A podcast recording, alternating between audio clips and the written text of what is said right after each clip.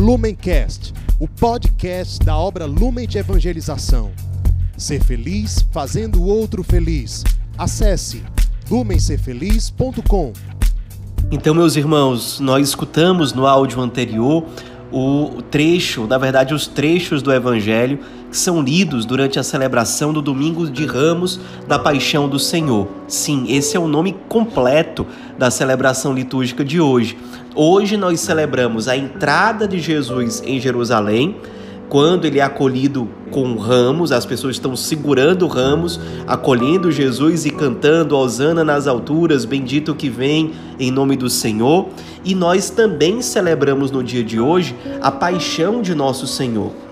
Isso porque a Sexta-feira Santa não é um feriado em muitos lugares no mundo, não é uma data de preceito, então, muitos cristãos não têm a oportunidade de participar na Sexta-feira Santa da celebração litúrgica, onde todo o Evangelho da Paixão é lido. Isso acontece, portanto, no domingo de Ramos, já que domingo já é o dia do Senhor, já é feriado na maioria dos lugares do mundo. Então, o Evangelho da Paixão também é lido nesse dia, até porque ele dá o tom daquilo que nós vamos vivenciar ao longo da Semana Santa. E a celebração de hoje, os trechos do Evangelho que nós escutamos, eles nos dão algumas luzes sobre como viver bem a Semana Santa. Nós vamos pegar aqui alguns pontos de tantos que nós poderíamos mencionar. O primeiro deles é que para acompanhar Jesus, se nós queremos estar em sintonia com o seu coração, ao longo da Semana Santa que hoje começa, nós precisamos nos revestir de humildade. É assim que ele começa se apresentando a nós hoje.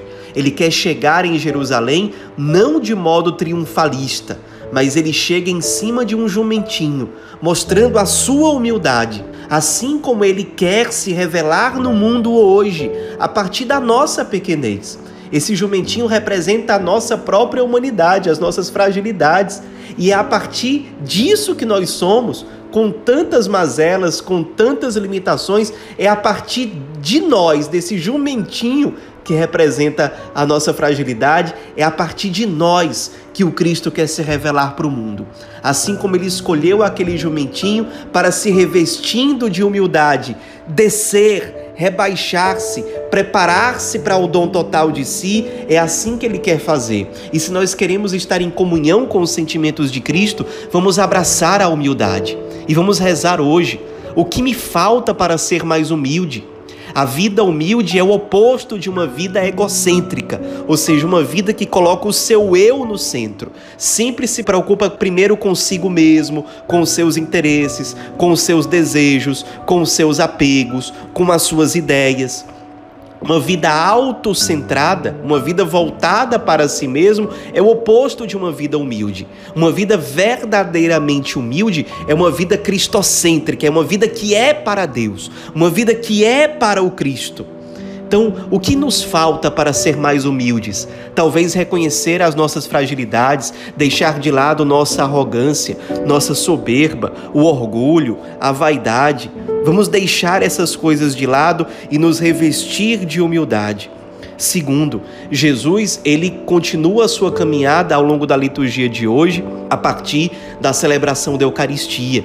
Ele convida os seus discípulos para o cenáculo, um salão que pertencia à família de João Marcos, o evangelista que hoje nós escutamos. Aliás, João Marcos é, ao que tudo indica, o jovem coberto por um lençol que é mencionado na narrativa bíblica hoje que nós escutamos.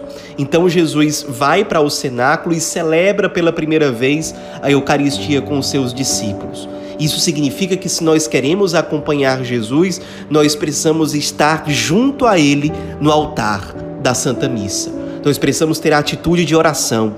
Nós precisamos continuar descendo e nos despojando, agora entrando em profunda comunhão com Deus, através da oração, através dos sacramentos.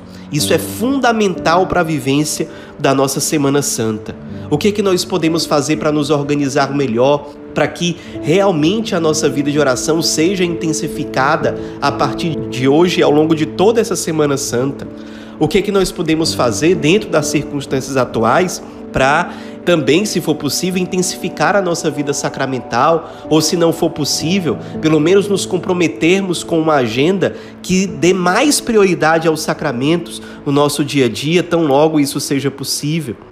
Um terceiro momento de Jesus na liturgia de hoje é a cruz, quando ele se faz dom total, quando ele se oferta inteiramente. E é importante que nós, como discípulos dele, estejamos prontos para não abandoná-lo.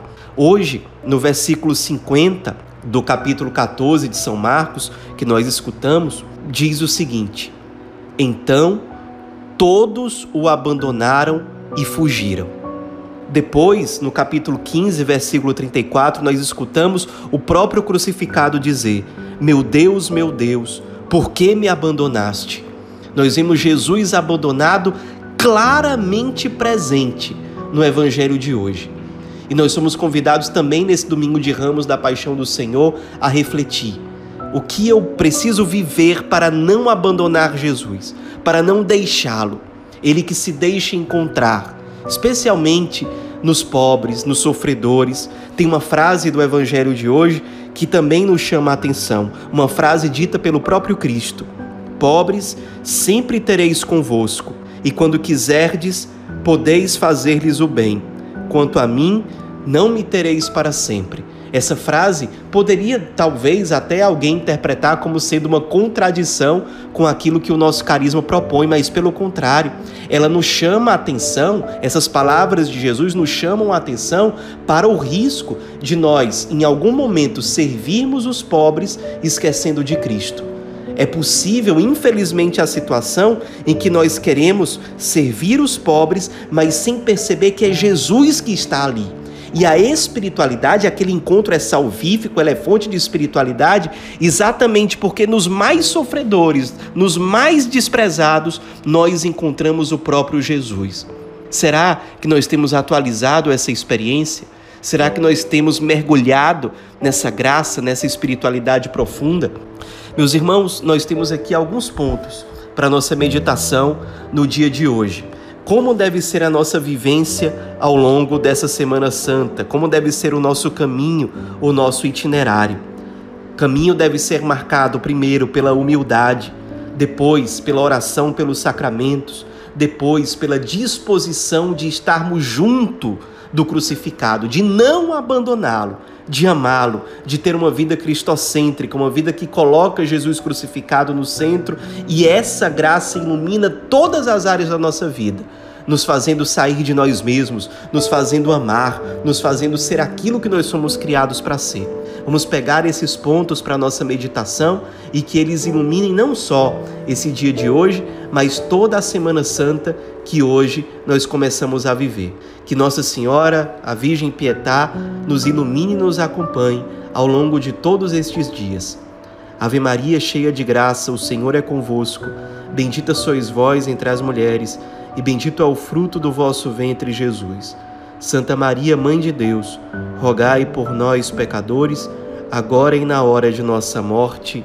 Amém. Lumencast, o podcast da obra Lumen de Evangelização. Ser feliz fazendo o outro feliz. Acesse lumencerfeliz.com.